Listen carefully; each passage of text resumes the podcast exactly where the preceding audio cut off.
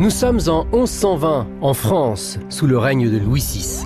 Quelques 70 ans plus tôt, Guillaume le Conquérant battait le roi de France. Et en ce début de XIIe siècle, c'est Henri Ier de Beauclerc, le quatrième fils de Guillaume, qui règne sur les deux côtés de la Manche. Ça devient une habitude dans la famille. Il vient d'humilier une fois de plus le roi de France à la bataille de Brémule.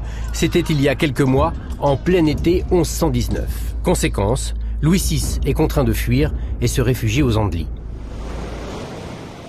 Sur la côte du Cotentin, Henri Ier se prépare à rejoindre l'Angleterre et embarque à Barfleur avec tout le gratin normand. Le roi monte à bord de son bateau, laissant son seul héritier de 17 ans, le jeune prince Guillaume, embarqué sur la Blanche Nef, avec autour de lui la fine fleur de la société normande. Ils sont jeunes, c'est la fête à bord, la jet set s'amuse et s'enivre avec des tonneaux de vin apportés pour le voyage. C'est Saint-Tropez dans le Cotentin. Pris par l'ambiance, l'équipage relâche sa surveillance et le navire du prince se trouve dans la soirée assez vite distancé par le navire de son père.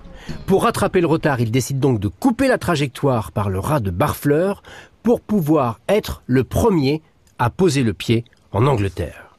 Malheureusement, le bateau heurte un récif et coule dans la nuit au large de Gatteville. Si Guillaume put embarquer de justesse dans un petit esquif, il décida de faire demi-tour, sans doute en entendant les cris de ses proches, dont sa demi-sœur.